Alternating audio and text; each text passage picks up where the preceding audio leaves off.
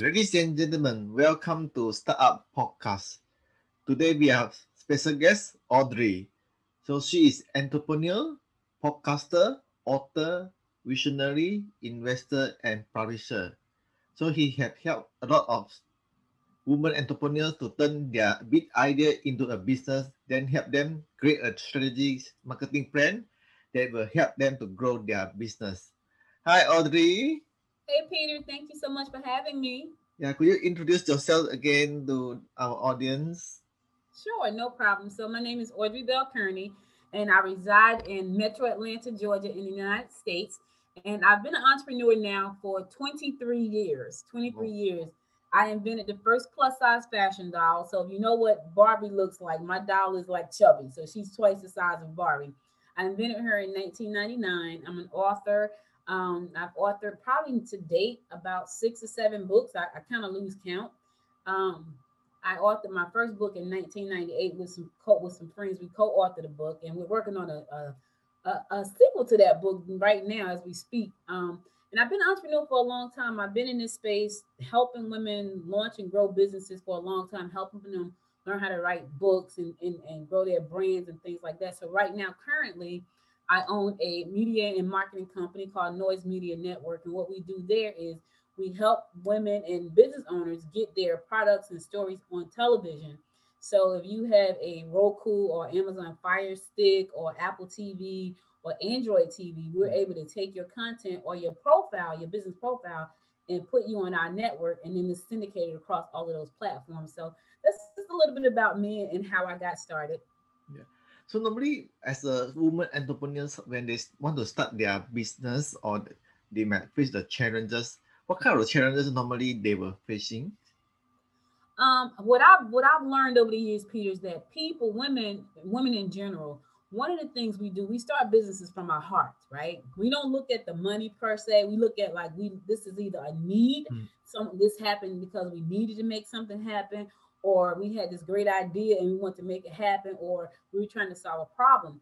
And so we kind of lead with our heart. And with guys, men, they kind of lead with their head. So they're they're most of the time they're looking at the bottom line. Women, we're looking at our heart. So one of the things, one of the challenges I've, I, I've noticed with coaching other women is that we lead with our heart, and then we kind of get so attached to the business that we lose sight of why we started it. So it could be for I want to just make this a passion product, but then we put so much work and time into it, and it's not generating generating any money, and then we be, then becomes a problem for us. Like, okay, I love what I'm doing, but I need to make some money because I need to help take care of my family. So that's one of the challenges I, I think that a lot of women face. They leave with their heart. It's a heartfelt business, and they don't really know how to monetize that business. And, and so that's one thing. The other thing I found is that we kind of look at all the women around us, what we're doing, and we kind of compare ourselves, right? Women are big on comparing themselves about to other women. So you got other women in the market, you know, they're doing amazing things, and you're like, oh my God, why isn't it happening for me? Why is my business struggling so hard? Why can't I be like that woman doing her thing? We compare ourselves a lot, and that's I think that's a real problem for us because if we just look at what we do and focus on what we're trying to accomplish versus like what she's doing. Not looking, if you look at her as inspiration, that's one thing, but if you're looking at her as a comparison, that kind of holds you back because sometimes that make you feel inferior. It make you feel intimidated, you know, and so then you start to doubt yourself. You start to doubt your abilities. And most of the time, we are amazing women who can do amazing things, but we start to doubt ourselves. So I think the other thing too, I would say is that we doubt ourselves more than the guys and so mm. those have been the, some of the things that I've noticed over the last 23 years about women in business. So when they facing this kind of the problem, when they look for you, normally how what is your advice to them and how they can solve their problem? So what I always try to tell people is follow your heart, right? But once you realize this is what my heart, like I, I'll give you a prime example. I have I have started probably four or five different businesses over the last 23 years. The business that I love the most is helping women. And for the longest time, I was doing other things. I was doing marketing, I was doing media, I had a you know, website company, I had all these things.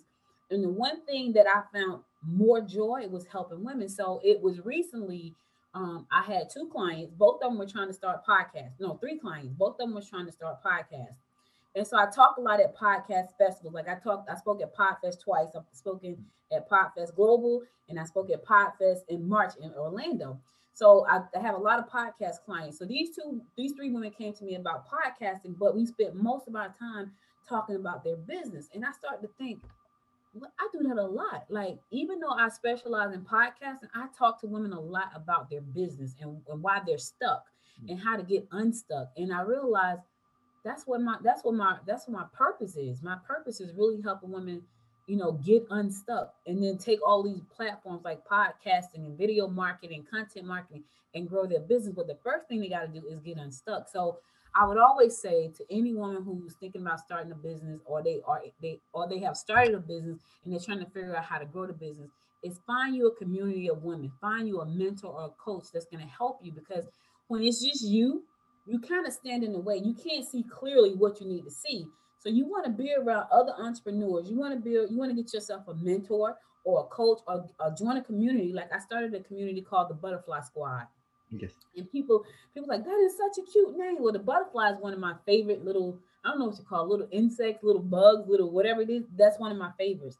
And so I was like, I, I, I'm starting this community called the Butterfly Squad because I felt like we are all going through a metamorphosis when we start these businesses, right? We have these tiny, tiny ideas that can grow and grow and grow and grow. And then we have to know how to manage that growth as it goes. So I would tell any woman who's starting out, find you a community of like-minded women who are, you know, who are going to be patient with you. Mm. You don't have to feel intimidated. They're going to hold your feet to the fire and hold you accountable. Because that's another thing, Peter. I think a lot of uh, a lot of and they have told me this oh my God, I just need to be a part of a group that's going to make me help me stay accountable because life gets in the way. You got the husband, you got the kids, you got the, you know, you got the church events, and all that stuff will get in the way.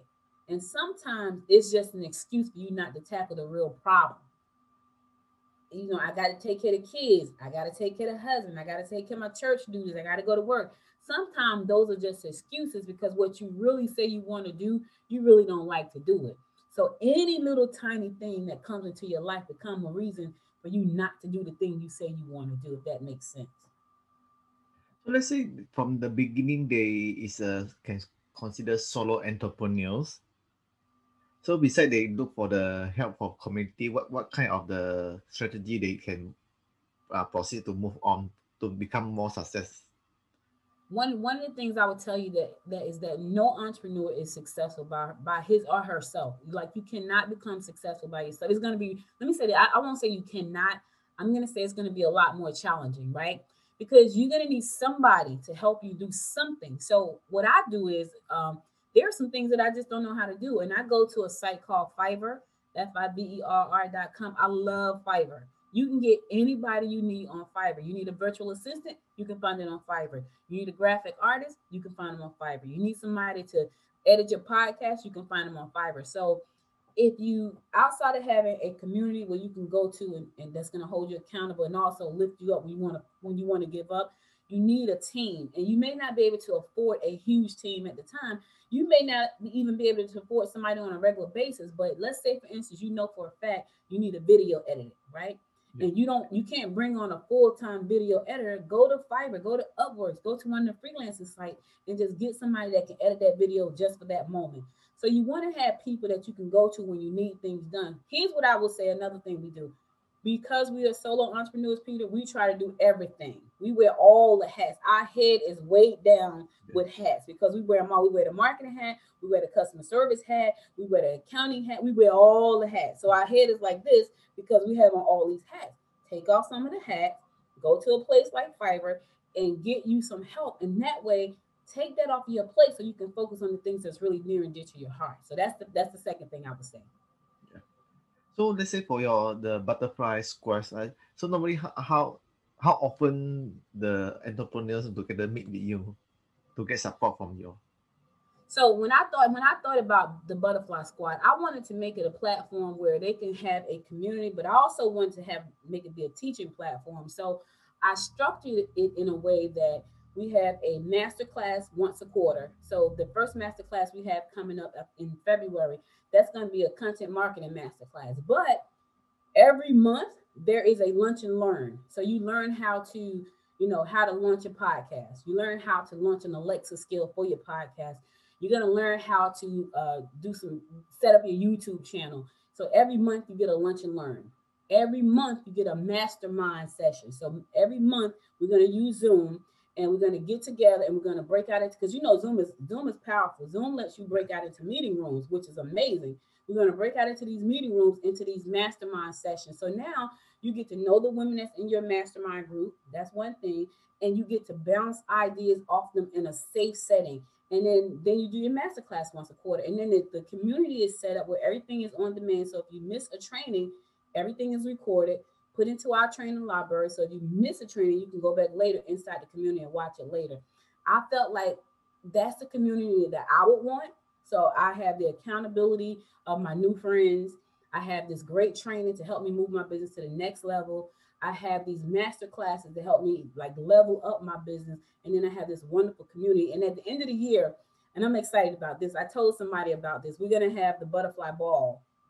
And so, you know, there are a lot of people that do conferences. We're not doing a conference. We're doing the butterfly ball where we dress up, we look beautiful, mm-hmm. and um, I'm doing what's called this year because this is our first year. 2021 will be the first year. We're doing the Founders Ball. So this is going to be the Butterfly Founders Ball, and that's for the first 100 women that join us, and they become founders. And we're going to do uh, the Butterfly Ball. we're going to honor all of those women who are amongst the first 100. So I'm excited about that. And you know, we don't get a chance to dress up very often, especially working from home. Like working from home, you kind of just throw on something to keep it moving. But in October of 2021, we're going to have the butterfly ball, and it's going to be a red, it's going to be a black tie, red carpet event, and it's going to be right here in the metro Atlanta area in, in, in the US. So I'm excited about that. So normally, like they have how to growing, they want to growing their business to be as, as part of you say that you can they can look for the other that uh fiber fiber to to get the the virtual help. So in instead of they want to grow their business, any your advice from from them to growing their business? What I do is I, I use a lot of content marketing. I find content marketing for me to be the easiest thing. When I first started out in my very first business, I use a lot of public relations, and I still I still use public relations to this day. I was able to get on national TV shows and, and national magazines and things like that. But that doesn't necessarily relate to sales. That relates to exposure and awareness. Now that's that's good because that's helping you build a brand in people's minds. So when they see you in a magazine or they see you um, on television or on somebody's podcast like we're doing now, that's that's great brand exposure. So what I would say to, to, to women who or anybody who's looking right now and they're thinking about, you know, how am I going to grow my business? I would say pick two platforms that you like, right? I know a lot of people love Facebook. I happen not to like Facebook. It's not one of my favorite platforms. So I don't spend a lot of time on Facebook. However, I, I'm, I'm starting to love Instagram a whole lot. And here's why because I can go into Instagram and put in my hashtag. So I do a podcast like you, it's called Good Morning Gwinnett. Good Morning Gwinnett is, is the county where I live. So I live in a county called Gwinnett County. And my show is all about my county and what's going on in the county. And I do it four days a week live, right? It's very easy for me to go into Instagram, post something, and put hashtag for all the towns in Gwinnett. And then all of the people in Gwinnett can see my podcast. And people reach out to me like, oh my God, I can't start my morning without listening to Good Morning Gwinnett. So I would say pick two platforms that you love and then learn everything about those platforms. And once you know enough and your company starts to grow, then you can pass it off to somebody else, right? So if Instagram, and then you may not be the person that say, you know what, I can't do two platforms. Pick one platform. It's so many pat- platforms out there, Peter, you will get lost in the sauce. So my platforms of choice is Instagram and YouTube. Those are my platforms of choice. Now, my biggest following is on LinkedIn. Like my biggest following, I have like almost 6,000 followers or friends on LinkedIn. Mm-hmm. But when it comes to marketing, what I'm doing, my audience is on Instagram, mm-hmm. if that makes sense. So I would say pick the two platforms where your audience is. And here's the thing I know my audience is there because I went over there and I hashtag, like a lot of my clients are 45 and above, right? I know that. I know she's 45 and above because th- those are the people who come to me and say, Audrey, I need help. Now, I, there are younger people too, but most of my clients are in that range, right? So I go there and I type in hashtag women entrepreneurs 45 plus, and all thousands and thousands of women pop up. So I know when I get ready to go post something, I use hashtag women entrepreneurs 45 plus, and that post is going to go to those women. So I would say pick the platform that that resonates with you. It may be Facebook. For me, it's not Facebook. It may be Instagram. It may be Pinterest. Pinterest is a search engine They think it's a social networking site, but it's really a search engine. So if you have an e-commerce store, I can tell you right now, if you have an e-commerce store, you may want to definitely take a look at Pinterest because Pinterest is powerful, especially in the e-commerce space. So talk about uh let's say they already pick two platforms. How often that you suggest them to posting to get the branding to the platform? It depends on which platform you pick. So I'll give you a prime example. There is a site called Buffer. Um, Buffer is a site that lets you plan out your post for the week. And what I like about Buffer, like I had Hootsuite first, and then I used Buffer. What I liked about Buffer is that it lets you know that okay, on Facebook you only want to post three times a day. On on Twitter you might post ten times a day. On Instagram you might post ten times a day. It lets you, but it shows you inside of it that this is how many times you should mm-hmm. post what I would say is you need to be consistent. So you may not be one of those people that can put out 29 pieces of content in a day. That's a lot of content. But there are people that are putting out 69 pieces a day. That's a lot of content. That may not be you. What I will say is post every day. Every day. On whatever platform you choose, do it every day. Now, if you're doing videos, you're gonna have to try to come up with a strategy to help you post every day on video because it may not you may not have the time. And I'll give you a tip mm. for your audience Canva is your friend. All across the board, Canva is your friend. Canva now lets you create videos right inside of Canva. You could go in there and pop in a cute video in Canva and post it right to YouTube. It's amazing. And so if you're thinking about, man, I don't feel like getting on camera, I don't feel like putting on lipstick and oh, I don't want to do my hair, go to Canva, make you a cute little video and drop it in there. And it may be a nice saying, like, you know, every morning on my podcast, when I get ready to close it out, I give a word of inspiration for the day. I could take that same word of inspiration, go to Canva, type it in, add a song to it, add a cute video behind it that, that, that I'm not even in, and post it to YouTube. That's a video a day. So you got to think of systems to put in place to help you do the things you need to get done without totally overwhelming you. So talk about the contents wise. What kind of content that they, they you suggest them to the post posting? You want to post what your what your people are looking for. So for me, what my clients have said to me over and over again is that I'm very patient, right? And I was like, oh, and I had first I didn't hear them, Peter, when they were saying. Oh my God, you're so patient. Thank you. They've said that I'm very empathetic. Now I knew I was empathetic, but I didn't know I was so patient until people kept telling me you're so patient. So I know in my when I listen to that, they have talked to other people who were not patient with them because a lot of my clients aren't tech savvy. Me, on the other hand, I'm like into AI and AR and VR, you know all this this tech stuff, and they're like, "Oh, we have no idea what you're talking about." You know, like right now, after I get finished talking to you, I have a meeting with the augmented reality CEO. So, you know, is I'm that person, but I'm patient with showing them how to do that. So I was told that I was patient. And so I, I try to do content based on what they're doing. Like if they're stuck, I write an article, I do a video about being unstuck, right?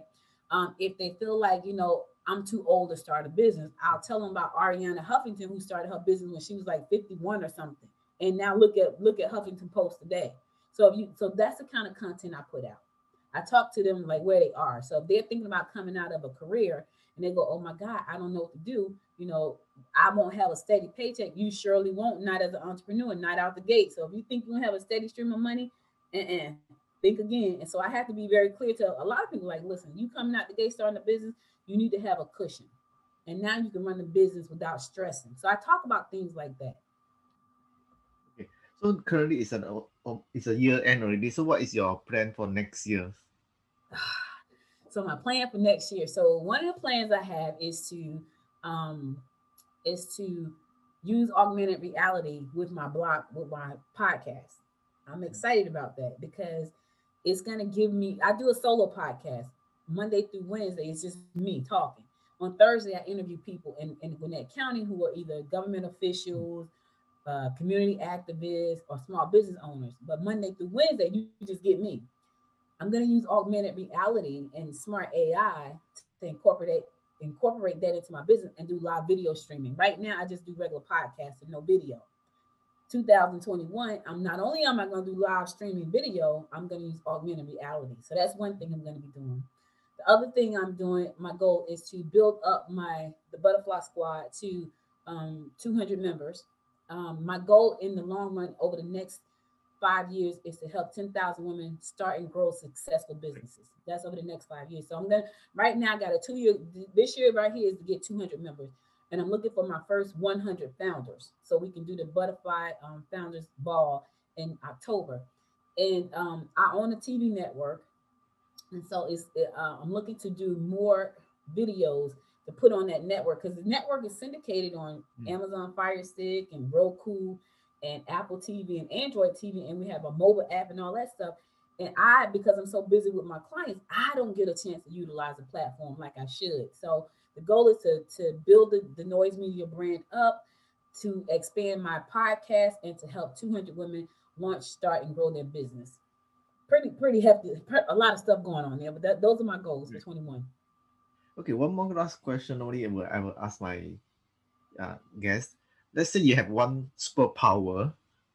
What kind of superpower you want and why? Oh Lord, one superpower. What kind of power would that be? And I think I would want to see the future. Good. I, I would want to see the future, Peter. And here's why, because I kind of want to see what some what I can do like right now so I can make the future better. So I think my superpower would be to look into the future so I can start doing the things right now to to make sure that the future is, is a good future. Oh, thank you. And then okay, one last another question is uh, any other advice you want to share with our audience? Yes. So if you know if you're thinking about starting your own business or if you're running your own business, I would say be true to yourself. Um, don't chase money because when you chase money, money runs away from you and you won't be happy. Like I spent the first part of my my life as an entrepreneur chasing money. Like I joined all these different business companies and you know you go to these meetings and everybody's going yeah yeah yeah yeah yeah and you can do it you can do it and then you you think I can do it too and then you find that it's a product that you hate, right? But you know he's making a hundred thousand dollars every six months. You want to do the same thing, so you start chasing money. Don't chase money. What I tell people is chase your dream and, and, and live out your purpose. Because you want to do something that really means something to you. And some people will say, Audrey, forget about the dream, forget about purpose. You need to make money. I beg to differ. I, I found that over the years, when I was chasing money, nothing panned out the way it should. I would have some immediate success and then it would just fade away because it wasn't my purpose. I would lose passion for that. So if you if you find yourself you're not passionate about what you're doing, you want to go back and ask yourself, is this something that I really want to do for the rest of my life? And if, you, if your answer is no to that, then you shouldn't be doing that. I get up every day, four days a week, and I do a live podcast. I could see myself doing that for the rest of my life. I absolutely could, right? And people say to me, "You girl, you do a four a four day a week live podcast." I said, "Absolutely." I mess up. I say some words wrong. I, I sometimes you don't know what I'm saying because I'm talking too fast. But Peter, I can't see myself doing anything else. So you want to make sure that you're doing something that you absolutely love, that fills your heart, that gives you fulfillment. That's important. Don't chase money. And the other thing I would say, and I'm just going to reiterate this, is find yourself a community or a coach or a mentor or someone that you're going to be able to lean on. Because trust me, if you're on this journey right now, you're going to fall and you're going to want to give up when you fall. But you're going to need somebody that says, you know what, get on up, Peter. You could do it. This too shall pass. Get up. You can do it. You can make it no matter what happens. You know what? Put that behind you. Soak in it for the day. And then tomorrow start all over again. And you have that option every day. You have every second of the day to make the decision that you want to start over. Every day, every second, every every minute. You can say, you know what? That was that last call I just did sucked. But I, I got right now, I can start over again. And you have that option every day, every second of the day. Yeah, cool. Thank you very much for your advice. Yeah. You're very so, welcome for those my audience they want to reach you, they can find you on the the butterfly square right? Yeah they can go to www.thebutterflysquad.biz b-i-z the butterfly squad.biz and that's where i'm looking for my first my first 100 butterflies to be the founders of my community. And i'm excited to meet you all. Thank you so much for having me peter. Yeah thank you very much for your time have a good one. It's it's so late over there. Good night.